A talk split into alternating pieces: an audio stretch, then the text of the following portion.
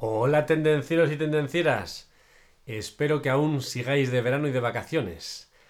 Hoy os traigo un podcast que me gustaría que fuera el más escuchado, pero eh, he de decir que no, es el segundo más escuchado. Es la entrevista que Aitor me hace a mí sobre el tema de consultoría externa. Como ya sabéis, a principios de este año me lancé a la aventura de la consultoría y la formación y en este podcast queremos mostrar cómo un auditor y cómo la formación puede ayudar a potenciar tus ventas y mejorar los procesos y demás temas que puedas tener dentro de tu empresa relacionados con las ventas. Os dejo la entrevista muy interesante que me hizo Aitor y espero que la disfrutéis de nuevo. Dentro Podcast. Según LinkedIn Editor, el 57% de los compradores B2B se siente más cómodo hablando con un vendedor después de que ese mismo vendedor haya sido recomendado. La importancia de las recomendaciones, Iker. Hoy hablaremos de cómo mejorar las ventas con la ayuda de un consultor externo. Muy bien, pero antes de entrar en materia, la semana pasada hablábamos, Aitor, de ciberseguridad en el vehículo eléctrico y no eléctrico también. ¿Cómo llevas el tema de seguridad en tu coche? ¿Qué has hecho? Iker, lo llevo estupendamente. ¿Sabes por qué? ¿Por qué? Porque es que no me preocupa absolutamente de nada de eso y entonces eso me tiene relajado. Muy bien. De todas formas, bromas aparte, Iker, ¿sabes lo que más me gustó del podcast de la semana pasada? ¿El qué? La parte del vehículo autónomo, ¿eh? donde hablábamos cómo es posible hackear un vehículo autónomo, pero no utilizando herramientas de inteligencia artificial ni ciber trucos, no, no, de manera artesanal, o sea, eh, como lo hacen los ciberhackers actuales, ¿no? El tema de, ya sabes, de... Ingeniería social. Ingeniería social, eso es, que se, a los vehículos autónomos les aplicamos también ingeniería social. bueno, al hilo de eso, Iker, el que quiera saber más puede ir a tendenciosindustriales.com y lo primero que puede hacer allí es invitarnos a un café, ¿eh? que a mí me gusta mucho el café. Y además de en Tendencias Industriales, pues también se pueden suscribir a los diferentes canales de Instagram, YouTube, LinkedIn y las diferentes plataformas de podcasting en las que nos pueden estar escuchando actualmente o en la que quieran. Además de lo que te ha dicho Aitor, si te suscribes a la newsletter, pues te estarás al día de los nuevos episodios y nuevos posts que publicamos semanalmente. Si no estás suscrito, pues entras en tendencierosindustriales.com y te registras. Es fácil. Únete gratis y sal cuando quieras. Y sin más, arrancamos motores.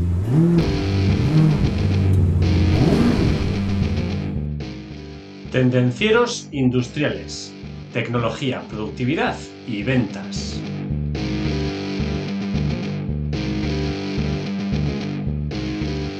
Bueno, bueno, bueno, Iker. Hoy tenemos un día súper especial porque vamos a hacer una entrevista eh, a un consultor experto en ventas eh, ¿Quién que será? se llama casualmente como tú, Iker Vélez de Mendizábal. ¡Hombre! No seré yo.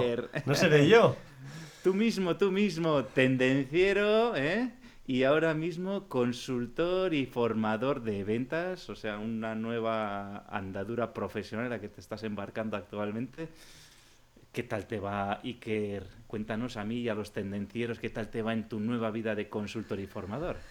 Pues sí, Aitor, me he metido en este berenjenal. Al final se dio una serie de circunstancias que, bueno, darían para grabar un podcast entero, pero, pues bueno, al final tomé la decisión de decir, me voy a embarcar por mi cuenta, todos estos veintitantos años de experiencia que tengo los hemos de aprovechar. Y ahí me he tirado a la piscina, discutiendo y peleando ahora mismo con la administración de muchas formas para conseguir todos los trámites que necesito para iniciar mi andadura. Pero la verdad es que muy contento y con muchas ganas de poder, pues eso, transmitir y comunicar y ayudar a otras empresas con más dificultades para conseguir, pues ese tipo de especialización, ayudarles a desarrollar, pues sus departamentos de ventas, Héctor. Oye, pues muy interesante, Iker. Hoy nos vas a contar tú, ¿eh? ¿Por qué un consultor de ventas externo es necesario para muchas organizaciones? ¿eh? ¿Por qué? Hoy vamos a hablar de eso. ¿Por qué? ¿Qué es lo que puede aportar una persona como tú a las diferentes organizaciones, porque puede aportar mucho en muchos negocios diferentes y en muchos ámbitos diferentes, ¿vale? Entonces, sin más, Iker, vamos a ir un poco sin paños calientes al tema, ¿no? Ten compasión, ten compasión de mí, Aitor, ¿eh? ¿Por qué una empresa debería contratar un consultor de ventas como tú, Iker? ¿eh? Un consultor externo de ventas. ¿O cuáles son las ventajas que tiene una empresa de contar con un consultor externo como tú. O sea, eh, hoy a ver si nos vendes un poco esas bondades que puedes ofrecer. ¿eh? pues vamos a intentarlo, vamos a intentarlo. Al final, eh, una de las principales motivos, digamos, para contratar un consultor externo es lo que he comentado en la introducción. La experiencia y el conocimiento especializado. un consultor externo de ventas bueno, para que serlo profesional, digamos, necesita una amplia experiencia y conocimientos especializados en ventas. Entonces tiene que ser pues una persona que ha trabajado en diferentes tipos de empresas, diferentes sectores y que tenga una perspectiva muy variada, una mente muy amplia de cómo se manejan las ventas en diferentes entornos y en diferentes pues, segmentos, ¿no? Claro, esto permite a cualquier empresa pues tener una idea fresca y una nueva estrategia de ventas para esa misma empresa. Entonces no hace falta que sea una multinacional, sino cualquier otro tipo de empresa pues puede acceder así.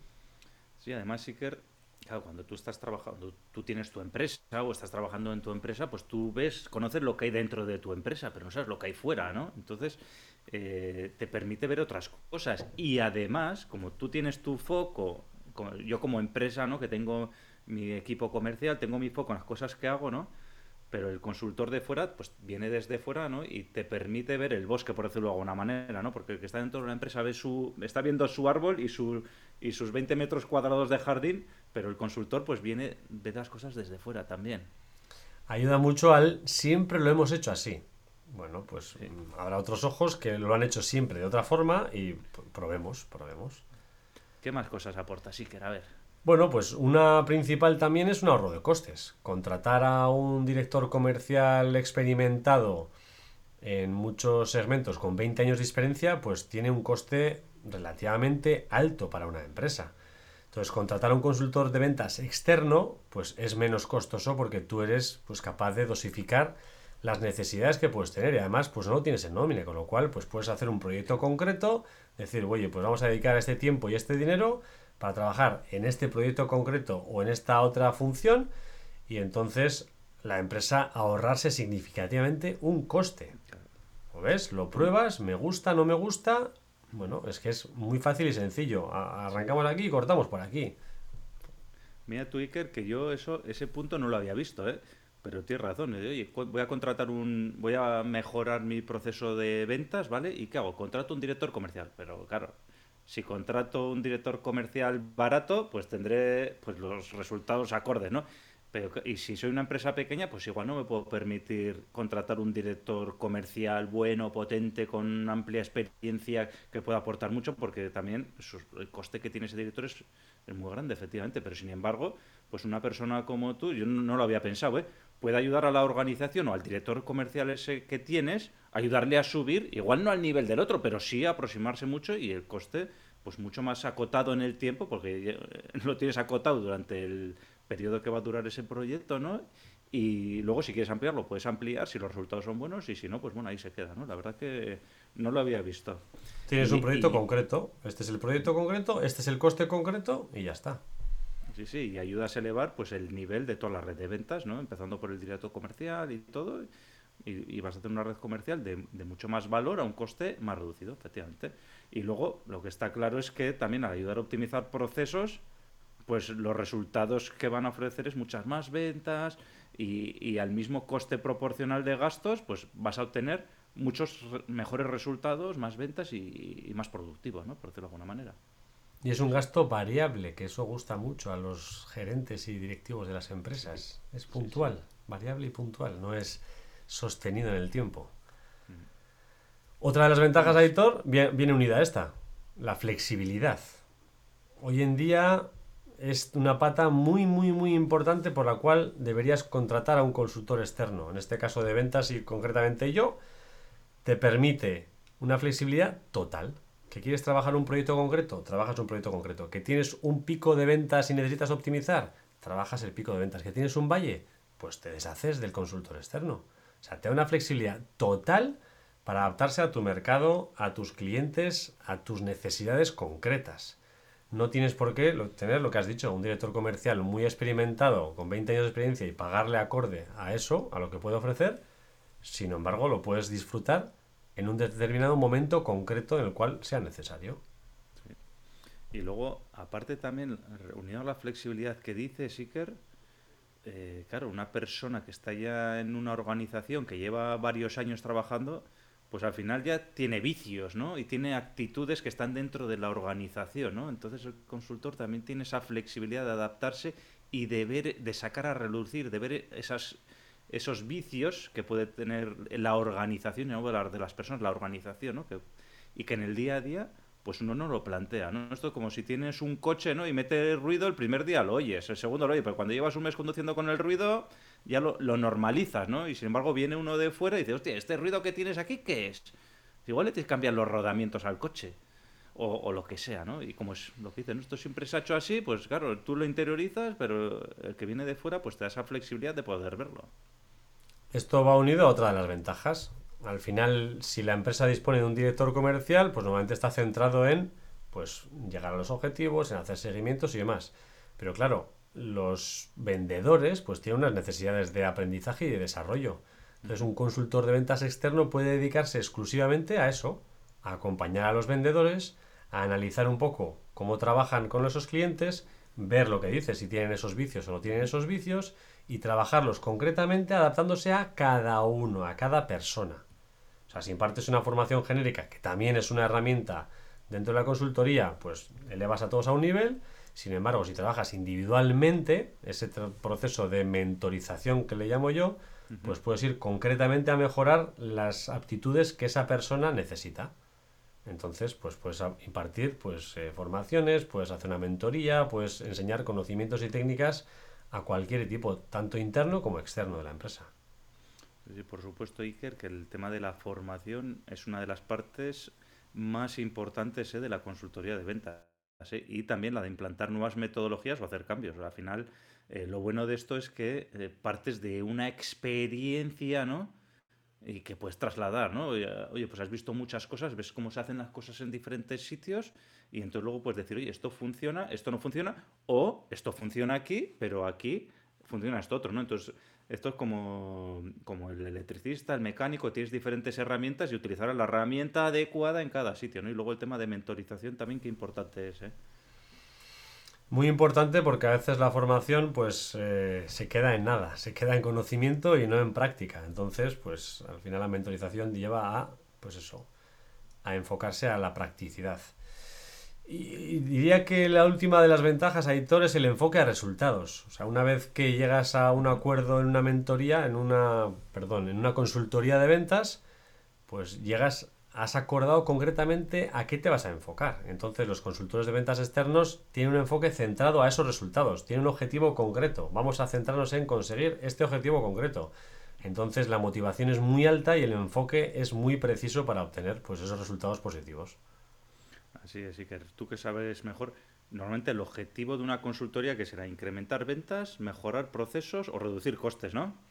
Cualquiera de los tres puede ser un objetivo. Cualquiera de los tres, todos van en la misma línea. Al final es mejorar los números de una empresa y se puede trabajar en cualquiera de esos aspectos que dices, ¿sí? Pero también, pues en las personas, Aitor, también es importante, pues eso, Sí, el, enfoque sobre, eh, lógicamente las personas son una parte fundamental de la empresa, pero enfoque total a hacer resultados, ¿verdad? Exacto, la orientación es hacer. Normalmente las formaciones, es lo que hemos dicho, las formaciones muchas veces ocurre que te explico cómo funciona el método y en mi amplia experiencia en formación hay auténticos especialistas en saberse las respuestas a las formaciones, pero luego haces una mentoría con ellos, las acompañas y haces un teatro de ventas y, oye, y la teoría esa que te la sabes tan bien, ¿por qué no la aplicas?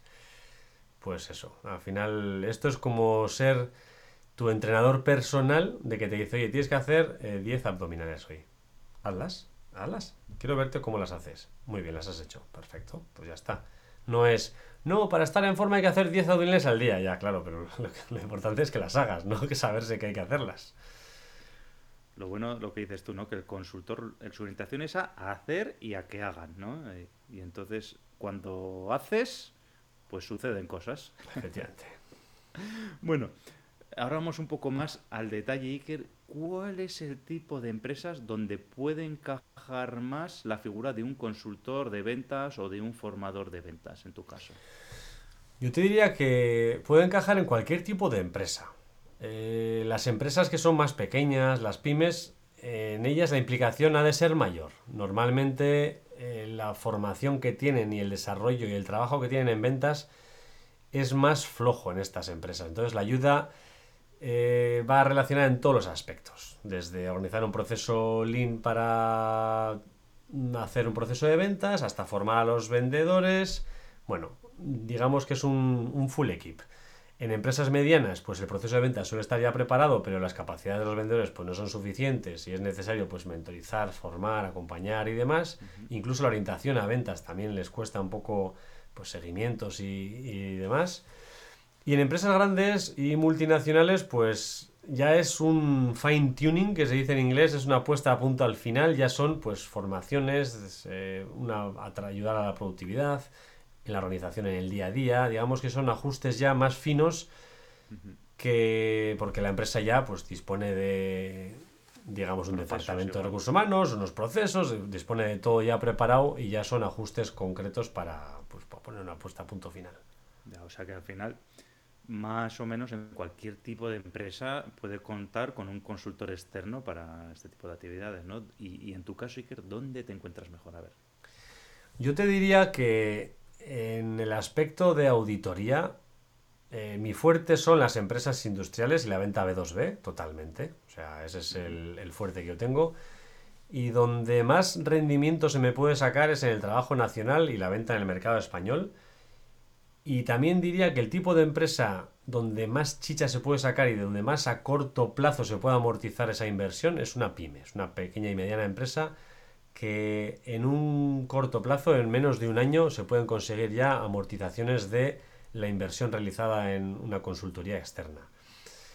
Eh, para consultoría, como hemos dicho, la cercanía creo que es vital, creo que es importante, ser cercano, estar cerca de la empresa. Entonces, el foco principal donde más rendimiento se puede sacar sería pues, en empresas de todo el País Vasco, en Euskadi, en Navarra, incluso en La Rioja. Digamos, lo que esté, yo estoy localizado en San Sebastián, lo que esté entre máximo dos horas de distancia, yo diría que ese es el fuerte donde más rendimiento se le puede sacar. ¿Que se puede ir más lejos? Sí, se puede ir más lejos, pero digamos que la optimización de recursos pues baja.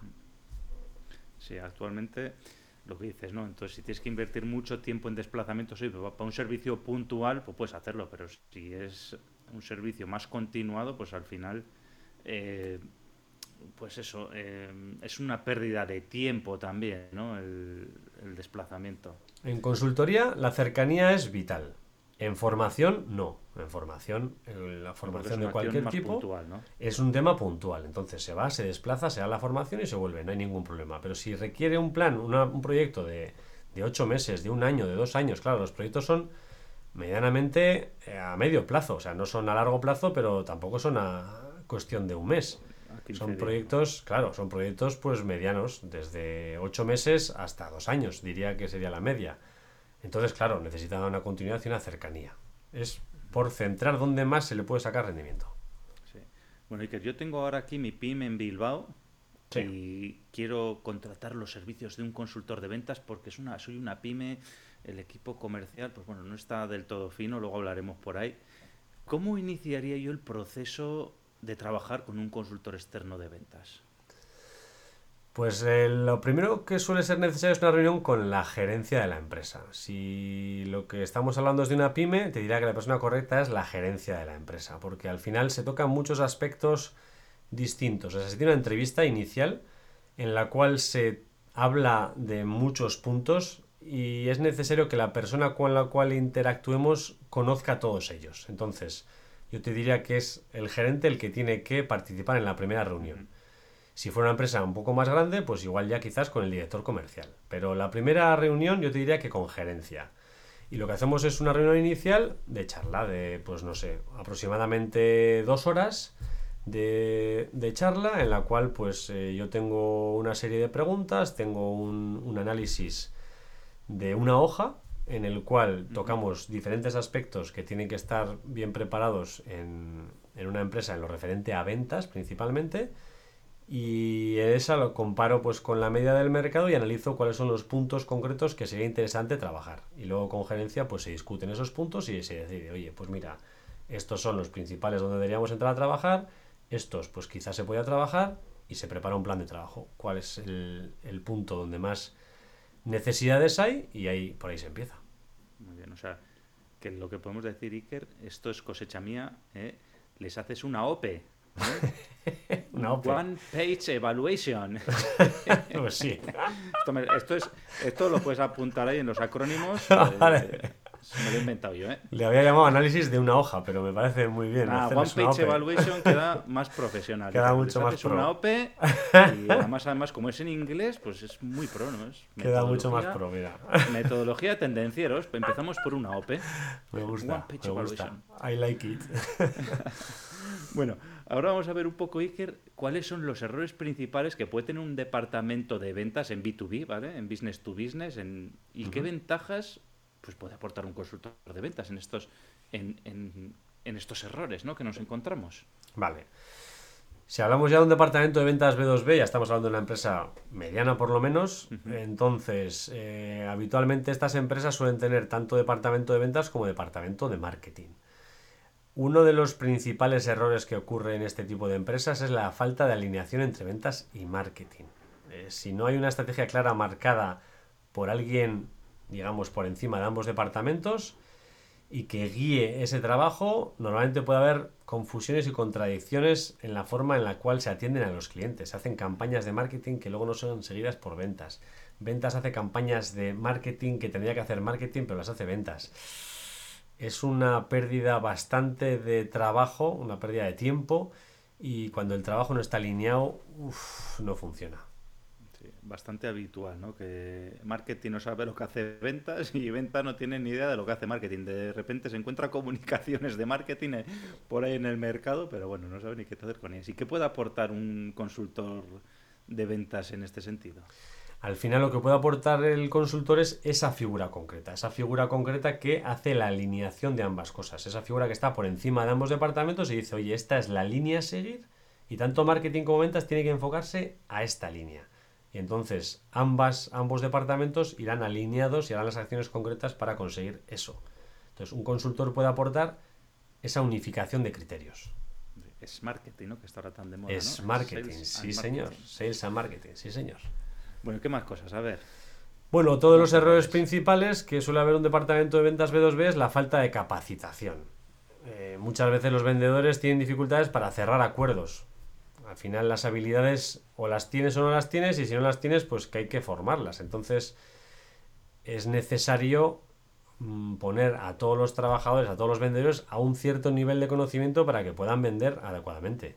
Y claro, un consultor puede hacer esto. Un consultor externo en ventas puede hacer lo que hemos dicho antes, una capacitación de estas personas para que se sientan más capacitadas a la hora de vender, se sientan más libres, más liberadas.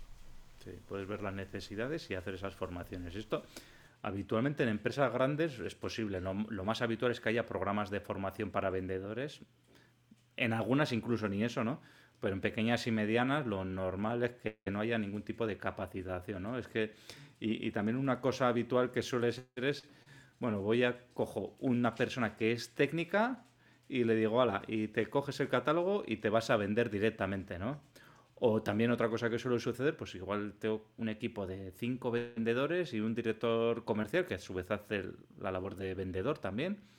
Eh, pero bueno, este director comercial se jubila, se marcha, lo que sea, ¿y qué hace? Pues uno de los vendedores, pues un director comercial, ¿no? Pero ¿qué formación se le ha dado a este nuevo director comercial? Pf, ninguno. Como mucho, o coges una persona de la calle, como mucho le formas en el catálogo técnico, pero no le formas en ventas, ¿no?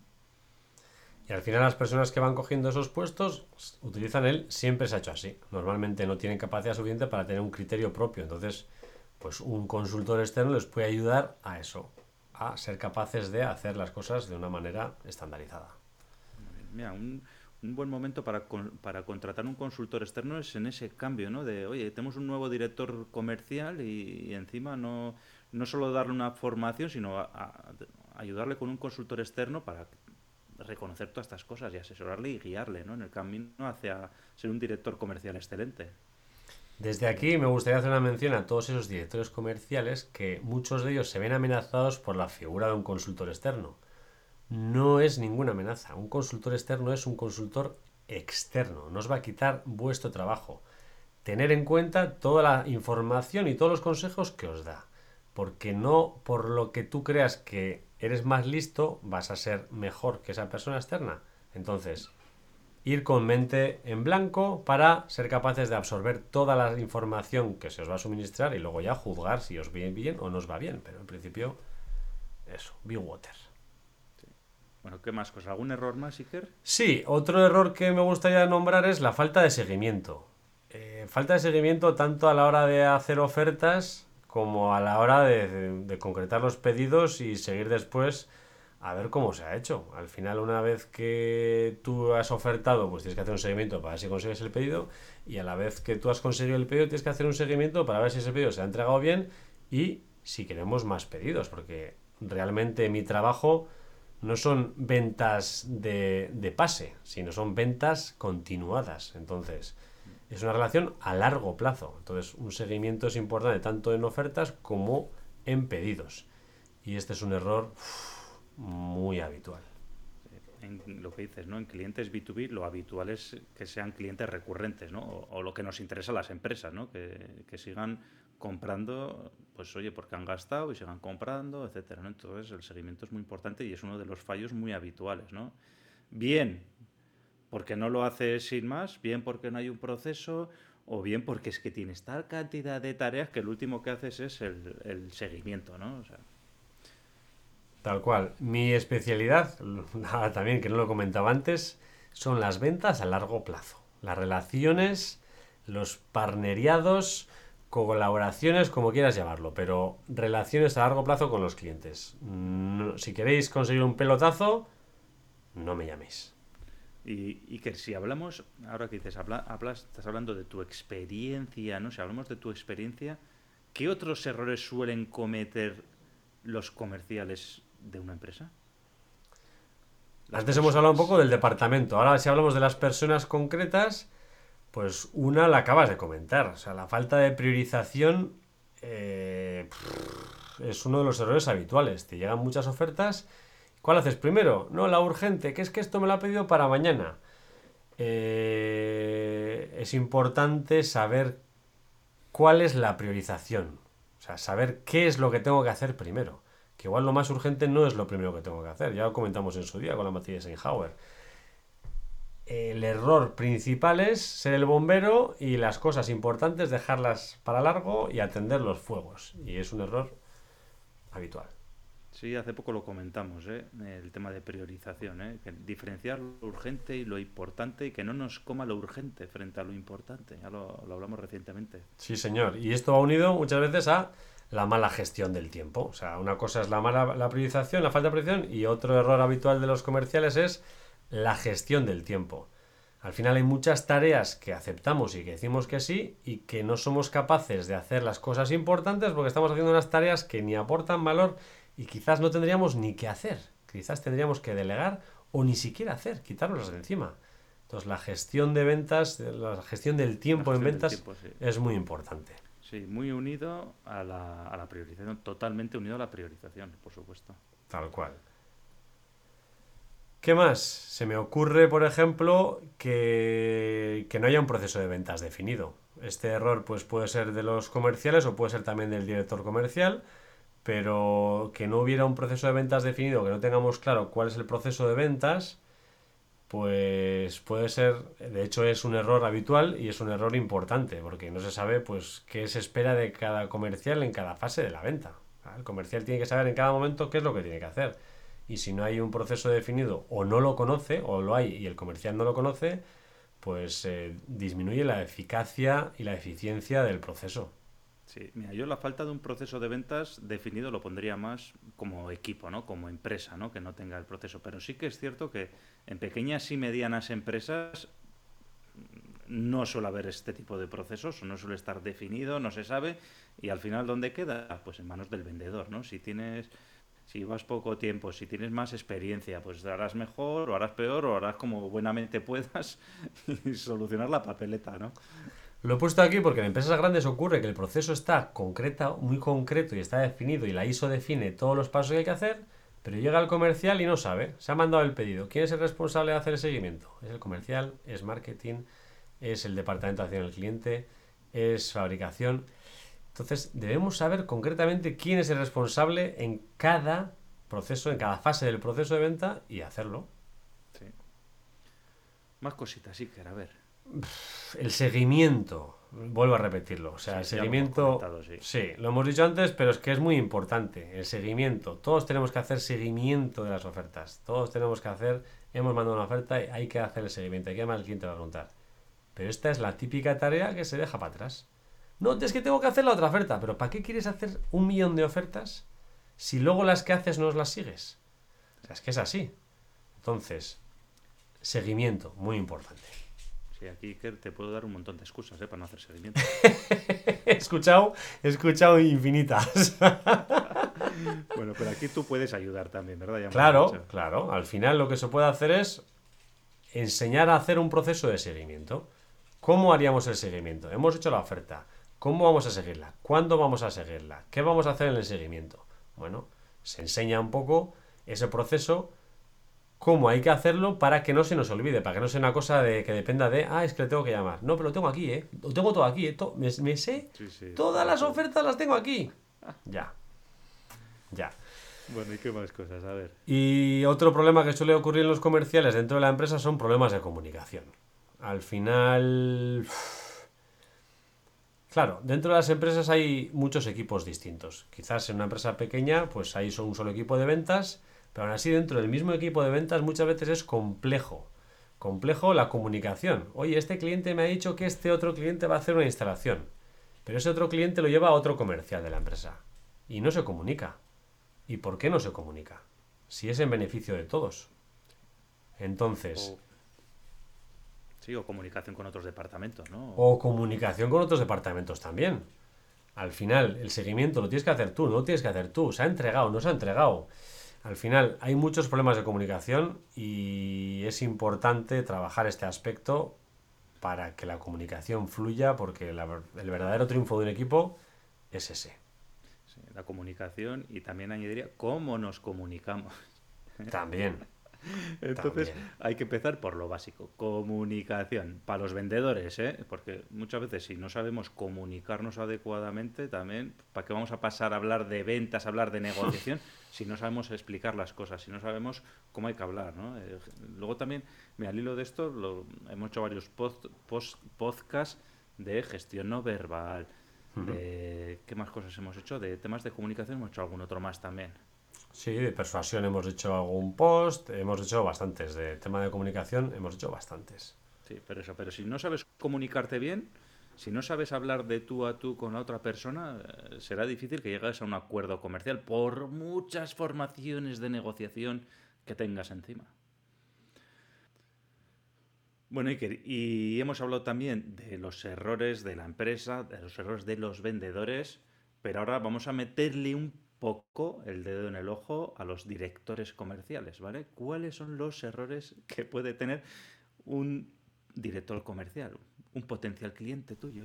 Sí, lo que he dicho, o sea, open your mind, abrir la mente. O sea, podéis tener este tipo de errores y, y no pasa nada. Al final hay diferentes motivos por los cuales se pueden tener. Entonces, que venga una persona de fuera que lo vea más sencillo es más fácil. Entonces, el principal error en, un director comercial, yo diría que es la falta de liderazgo. Eh, un director comercial que no lidera y no motiva a su equipo de ventas afecta negativamente a la productividad y los resultados de una empresa. Entonces, una falta de liderazgo es el error más habitual de un director comercial. Y esto se puede trabajar, se puede trabajar con formaciones, se puede trabajar de muchas maneras diferentes. Con una mentoría se puede trabajar conjuntamente y se puede ayudar a la persona, al director comercial, a mejorar ese liderazgo. Entonces, eh, si vas con la mente abierta, mejorarás tus aptitudes y serás un buen líder. Si vas con soy el puñetero amo, ¿a qué va a venir este tío a enseñarme si llevo 25 años eh, vendiendo? Pues entonces no mejorarás en la vida. A Kicker, yo dos cosas tengo que decir. La primera es que un mal liderazgo puede llevar a la desmotivación de la fuerza de ventas y un buen vendedor no tiene por qué ser un buen líder. Me refiero a que, hostia, este vendedor que es el mejor del equipo, lo que hemos dicho antes, la situación, el director comercial falta por lo, el motivo que sea, se ha jubilado, se ha marchado, lo hemos echado, pues a este que es el, el amo, es el mejor, lo voy a poner de director comercial. Puede que sí o puede que no. Ser un buen vendedor o un buen comunicador no implica ser un buen líder, un buen líder.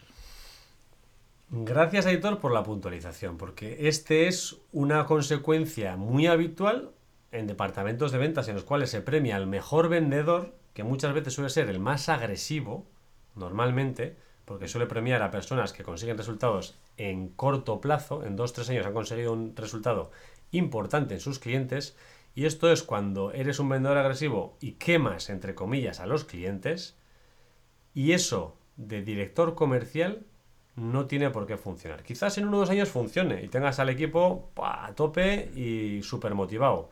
Al tercer año, al cuarto año, eso va a ir cayendo y va a ir, pero muy negativo, ¿no? Es una propuesta a largo plazo. O sea que gracias por la puntualización. pero bueno, se puede trabajar, eso es lo bueno. Claro que se puede trabajar. que se puede trabajar. Efectivamente. ¿Qué más cosas, qué más errores cometen los directores comerciales? Al final el director comercial muchas veces está lejos del mercado. Entonces, que le falte enfoque en el cliente, porque se enfoca más en hay que conseguir estos objetivos, tenemos que vender esto, tenemos que vender lo otro. Si no estás enfocado a las necesidades que tienen los clientes, puedes perder el norte y entonces confundir el medio con el fin. Entonces, no hay que vender de esto, pero tenemos claro si nuestro mercado, porque ocurre muchas veces en multinacionales que la multinacional decide vender una serie, una familia concreta de productos, pero esa familia igual no encaja en el país. Y el director comercial, si no está concienciado de las necesidades de su mercado, puede estar apretando a los vendedores con ciertas cosas que no funcionen. Entonces, claro, es importante pues acompañar al director comercial a enseñarle que pues puede acompañar a los comerciales, que él mismo tiene que visitar clientes, que incluso si tuviera un cliente o dos clientes para realmente ver, pues tocar de propia mano qué es lo que pide el mercado, pues incluso mejor todavía. está claro, Iker, que según vas subiendo en la pirámide hacia arriba de la organización, cuanto más arriba, más alejado del mercado y más difícil conocer. O sea, al final, cuanto más arriba, lo de más abajo son números, más números todavía. Menos palpas, menos el tema. Tablas Excel que en algunas reuniones he estado yo y da auténtico miedo ver de lo que se habla en esas reuniones cuando no se sabe realmente lo que hay en el mercado. Bueno, ¿qué más cosas? A ver. Bueno, al final, otro error habitual del director comercial es la falta de planificación. Y no digo que el director comercial no tenga un plan, porque habitualmente suele tener un plan claro. Pero que realmente no sepa dónde y en qué apretar. Porque muchas veces no hay que apretar en esto, hay que apretar en aquello, hay que apretar en aquello, hay que apretar en aquello. En todo no se puede hacer foco. Entonces tenemos que tener claro en qué cosas hemos de hacer foco. Todo no es foco. Entonces, centrémonos en ciertas cosas y planifiquemos esas cosas concretas. Porque muchas veces pasa, no he hecho un plan. ¿Y qué es el foco? El foco son todas las cosas. No, no, eso no es foco. Entonces, ese es un error típico y es un error en el que también se puede trabajar. La buena noticia es que también se puede trabajar. Se puede ver, analizar, oye, ¿cuál es el plan de ventas? ¿Cuál es el balance scorecard que tienes tú de ventas o de negocio? Vamos a analizarlo, vamos a verlo. Oye, echamos un vistazo. ¿Realmente está bien orientado? ¿No está bien orientado? Bueno, lo trabajamos. Sí, lo que dices, yo creo que la planificación se suele tener un poco mejor, pero sí hay que seguir trabajando en la priorización para luego poder hacer una buena planificación. Más cositas. Tal cual. Falta de seguimiento muchas veces. Eh, el director comercial delega a veces en mandos intermedios los seguimientos y la persona únicamente mira, pues lo que has dicho, los grandes Excels. Oye, ¿la empresa va bien o no va bien? Eh, ¿Realmente el director comercial está siguiendo los KPIs que tocan? ¿Está mirando los KPIs de cada persona? ¿Está analizando, entrando en detalle si realmente los resultados que se están haciendo son los que hay que hacer. Entonces, no es posible delegar todo absolutamente en los mandos intermedios o directamente en los comerciales, porque es importante tener de propia mano saber cómo funciona la máquina. O sea, tú si vas conduciendo el coche, no le dices al copiloto, oye, mírame la velocidad y mírame el esto, y si me voy mal me avisas. No, vas mirándolo tú, ¿no? Pues esto es más o menos lo mismo. No puedes delegar ciertas cosas en otra persona. Puedes delegar la música, ponme la música, vale. Pero no puedes delegar el balance scorecard. Entonces, tú tienes que hacer seguimiento de esos KPIs. Sí, sí, y luego tener lo que dices, las métricas correctas, ¿no? A mí se me ocurre, dice, no, hay que reducir gastos. Típico, es que estamos en crisis y hay que reducir gastos. O es que nos aprietan mucho los precios los clientes y hay que reducir gastos. Hay que, y sí, pues llevar los costes a cero, pero no vender nada. Y entonces, pum, no vender nada, costes cero, has llegado, conseguido tu objetivo de costes cero y cerrar la empresa. Venga, siguiente tema. Sí, sí. Un error habitual suele ser, por ejemplo, no seguir los márgenes muchas veces. Oye, estamos siguiendo las ventas, ¿vale? Las ventas van subiendo. Oye, estamos siguiendo los costes. No, los costes se mantienen estables, ¿vale? Vamos bien. O no. Igual estás perdiendo dinero en cada operación. Entonces, hay que analizar los KPIs correctos. ¿Qué más? Ya por último, pues la falta de capacitación, que al final lo que hace esto es englobar a un poco a todas las anteriores. Si, si el director comercial se cree que por ser director comercial no tiene que formarse, ni estar renovando, ni reciclándose continuamente, pues el techo seguramente de, de conocimiento de los comerciales será el techo de conocimiento del director comercial. Entonces, eh, el primer ejemplo del director comercial tiene que ser ese, que está presto y dispuesto a formarse y estar renovándose continuamente, incluso dando nuevas ideas.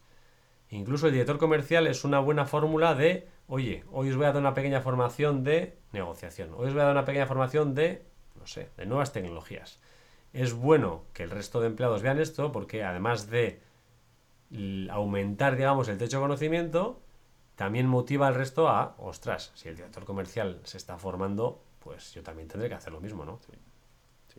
Hablando de formación, Iker, eh, bueno, tú también, una parte importante es la formación, ¿no? ¿Cuáles son las formaciones que ves más interesantes de cara al equipo comercial? Sí, yo en Festo he sido formador durante mucho tiempo y me he dedicado a formar a los equipos comerciales. Y la formación es una herramienta más de la consultoría. La forma en la que yo doy las formaciones, donde más rendimiento se le saca, son las formaciones presenciales grupales. Eh, el método habitual con el que trabajo es un método muy interactivo y participativo y el éxito de las formaciones está totalmente garantizado. Se hacen incluso teatros de ventas o teatros de negociación o independientemente de la formación que sea. Se pueden hacer formaciones online, se pueden hacer pequeñas píldoras online, pero yo diría que el fuerte son las formaciones presenciales y donde más chicha se le puede sacar. ¿Y tipos de formaciones? tipos de formaciones, sí. Sí, pues hay, hay diferentes tipos, todos relacionados un poco con los errores habituales que hemos ido comentando antes. Pues formación en habilidades de venta, desde básicas hasta más avanzadas. Eh, tratamiento de las personas, de comunicación, tratamiento de las actitudes en la venta. Eh, talleres de negociación, técnicas de negociación. Trabajo en equipo y talleres de comunicación también. Y ya si hablamos de mandos intermedios o mandos superiores o directores comerciales, pues eh, formaciones en liderazgo, diferentes formaciones concretas o un pack muy amplio de la formación de liderazgo completa, con lo cual, pues si estás en un departamento de ventas, incluso te diría departamentos técnicos y departamentos de atención al cliente que tienen contacto con el cliente, se hacen formaciones también para técnicos para vender más o para ayudar a tu empresa a vender más e incluso departamento de atención al cliente, lo mismo, para atender mejor y para poder vender más. Bueno, bueno, Iker, menudo repaso que le hemos pegado hoy al departamento comercial, ¿eh? No sé si hoy habremos hecho amigos o enemigos, ¿eh? Pues seguramente hay todos muchos enemigos, pero al final la forma de mejorar es saber dónde estás, con lo cual... Sí, sí, no, seguro, seguro que los vendedores y directores comerciales que nos escuchan, ¿eh? nos escuchan porque tienen inquietudes y están completamente de acuerdo y, y además son capaces de identificarse en las cosas que pueden mejorar, ¿no? Entonces yo creo que les habrá gustado el podcast, el podcast de hoy. Para ir acabando, Iker, bueno, esto es importante, donde te podemos encontrar? Además de en tendencieros industriales. Exacto, exacto. Te diría que la mejor fórmula de contactar conmigo es vía LinkedIn. O sea, buscas Iker Vélez de Mendizábal. Desgraciadamente somos tres, pero si lo relacionas con tendencieros industriales, pues solo hay uno. Solo soy yo, el único e inigualable. Entonces, me buscas en LinkedIn, me mandas un mensaje y respondo todos los mensajes que me llegan y los respondo yo. Hasta que ChatGPT o alguien eh, mejore mis respuestas, lo seguiré haciendo. Con lo cual, contacta conmigo, pregunta lo que quieras, que estoy abierto, abierto totalmente a responder. De momento no te abruman la cantidad de mensajes que recibes, ¿no? No, y creo que no la hará nunca, porque me gusta dedicar tiempo, me gusta ayudar en general, y creo que esa actitud que tengo de ayudar, pues me viene muy bien en esta nueva aventura en la que estoy iniciando, Hitor. Muy bien. Y Iker, hoy estamos grabando una entrevista en el podcast. Sí. Entonces, bueno, a todos los entrevistadores hacemos una pregunta que no podría faltar hoy también. ¿Cuál ¿Qué es? libro, ¿Qué libro nos recomiendas a mí y a los tendencieros industriales? Pues te diría que el último libro que he leído yo creo que está bien, que va un poco en línea de lo que estoy haciendo ahora. Me han recomendado y lo recomiendo yo también, el libro negro del emprendedor. La verdad es que te da una serie de pues, errores habituales que se cometen a la hora de emprender y es bueno conocerlo pues para no cometerlos directamente. Y luego los últimos libros que he leído que me han gustado bastante son, son biografías. No sé si te gustan ahí todas las biografías, pero a la mí me gustan. biografía... De hecho, el- sí, el primero que vas a comentar lo leí el verano pasado. Muy bien, pues la Igual te biografía... lo recomendé hasta yo. No, este me lo recomendó otro amigo, pero, pero podías haber sido tú, Aitor. La biografía de Phil Knight, el, digamos, el fundador de Nike.